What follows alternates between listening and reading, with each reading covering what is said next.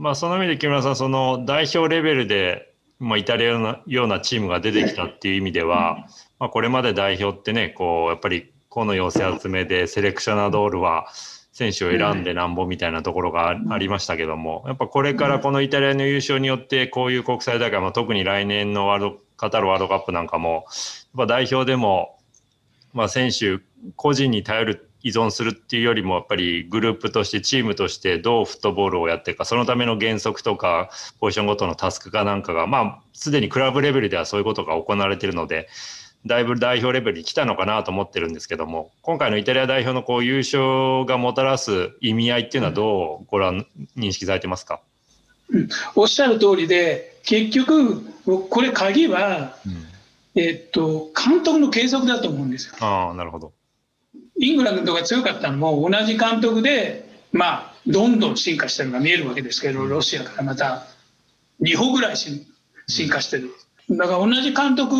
ルイス・エンリケもまあ継続ですよね。続投、で、マンチームも続投でしょうということで、やっぱり監督を中心にチームを作るっていう形が、まあ本来そうなんですけど、セレクショナドールであの選ぶ、セレクションする人じゃなくて、うん。いい監督を見つけたらベスト8ぐらいで負けても、うん。うん、少なくとも決勝トーナメントに勝ち上がれば続投してその監督にやらした方がいいのかなっていうふうには強く強く思いました。いろんなチームで。デンマークとかね、デンマークいや僕後から知りましたけどあのちょっと不勉強であれだけどそのデンマークの監督がそのグアルディオラを信奉してるっていうのはだってサッカーが同じだもんと思いましたもんね。サッカー同じですよ、グアルディオラのやってることと。それよりもっと原理的かもしれない。だから監督職がこう出てるわけですね、はっきりデンマークなんかそうだし、まあ、スイスもそうだったな。うんまあ、ベルギーはもちろんそうですけど、ベルギーはこうも引っ張ってるんで、監督職だけじゃなく、まあ、マネージメントも含めた監督職ですけど、戦術的な監督職でいうと、やっぱりそのスペインはルイス・エンリケで次の大会行くと次の大会が楽しみだと。イングランドの次はどんなものを出してくるのかなっていうのやっぱり楽しみですよね。うん、でポーランドもそうなんですよね。ポーランドもあの縦に速くて強いサッカーってあそこが一番あの体現したチームだと思うんですけど、うん、まあ、あんなにタレントがいなくてあんな強いっていうのは ない。ポーランドスウェーデンのあたり、うん、うん、っていうのはもう本当にこうコマになってる感じがもう非常にして、うん、もうこう何試合も見てるとパターンがあるわけです。あこれこうするぞって言うとやっぱりこうしてくるわけですよね。うん、だからそういうところはもうきっちり確実してるチームっていうのは強くてその基本にはやっぱり監督がいるっていうのはまあはっきり分かった大会だったんですね。だから監督の力がよく見えた。だから、まあ、そういう監督がいるところは本当継続でやっていくのが一番やっぱり強化だしそれは全然ダメな監督が就任してダメな結果に終わることもありますけど、うん、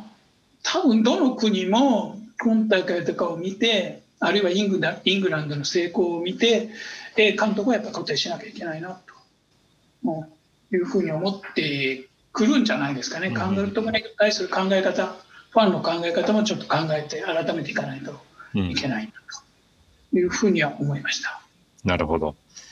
改めて準優勝に終わりましたけれども、初制覇ならずでしたが、イングランド代表の今大会、どう振り返りますか、評価しますか？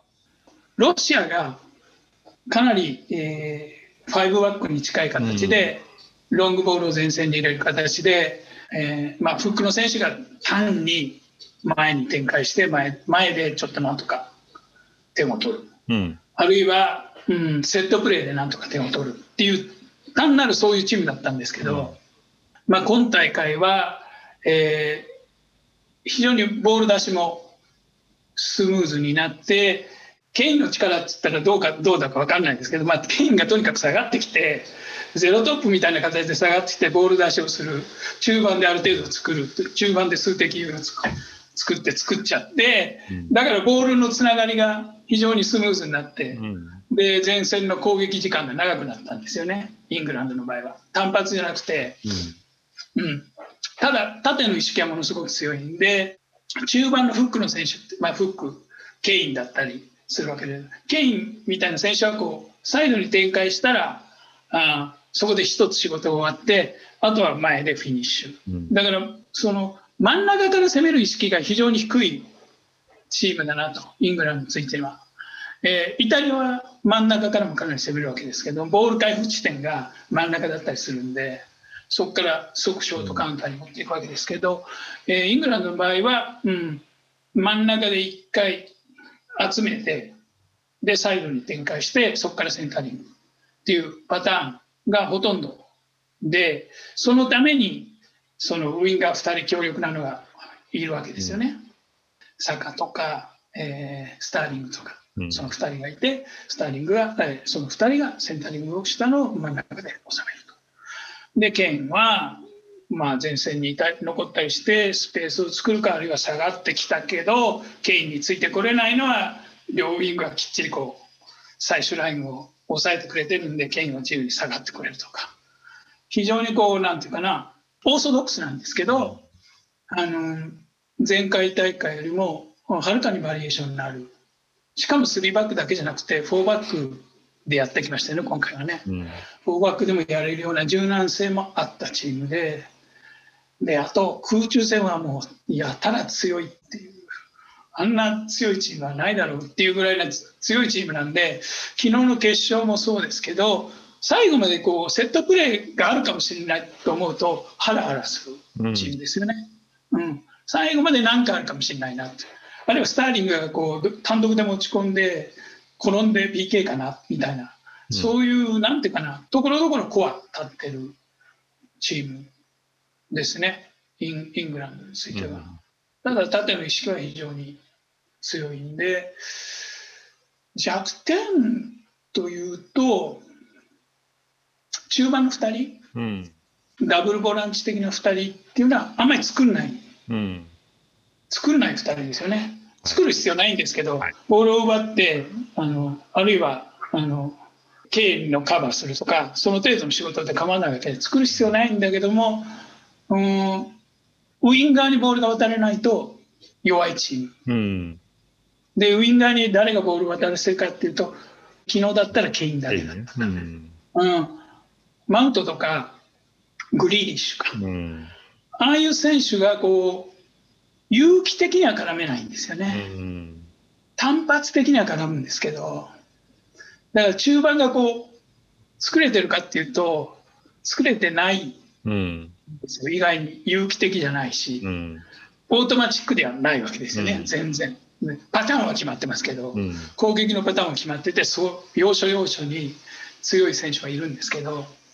やっぱりそこの中和の2人をどうするかっていう話はもしかするとイングランドでこれから出てきて、変に攻撃的な選手に変えたら そこであのイングランドの良さ、あの中盤の圧の強さっていうか、うん、中盤の運動量がなくなってイングランドの悪いところが出たりするかもしれないんですよね、うん、だからイングランドは成長するにあたって絶対中盤の構成力って言われると思うんで今後。中盤の構成力って言われた時に一回試行錯誤があって、えーえー、もしかするとそこで一回失敗するかもしれない。だからまあ戻ればいいんですけど、失敗すれば戻ればいいんですけど、まあそういうところはありますね。イングランドはそういう課題がある。うん、だから、こうに頼ってるかって言ったら、まあ確かにそうですよね。ゲインの代わりにあの仕事をする選手がいるかって言ったら、まあいないかなスターリングの代わりにとか、スターリングとかサコっていうのは、サカっていうのはもう本当に、もう1対1で止められない。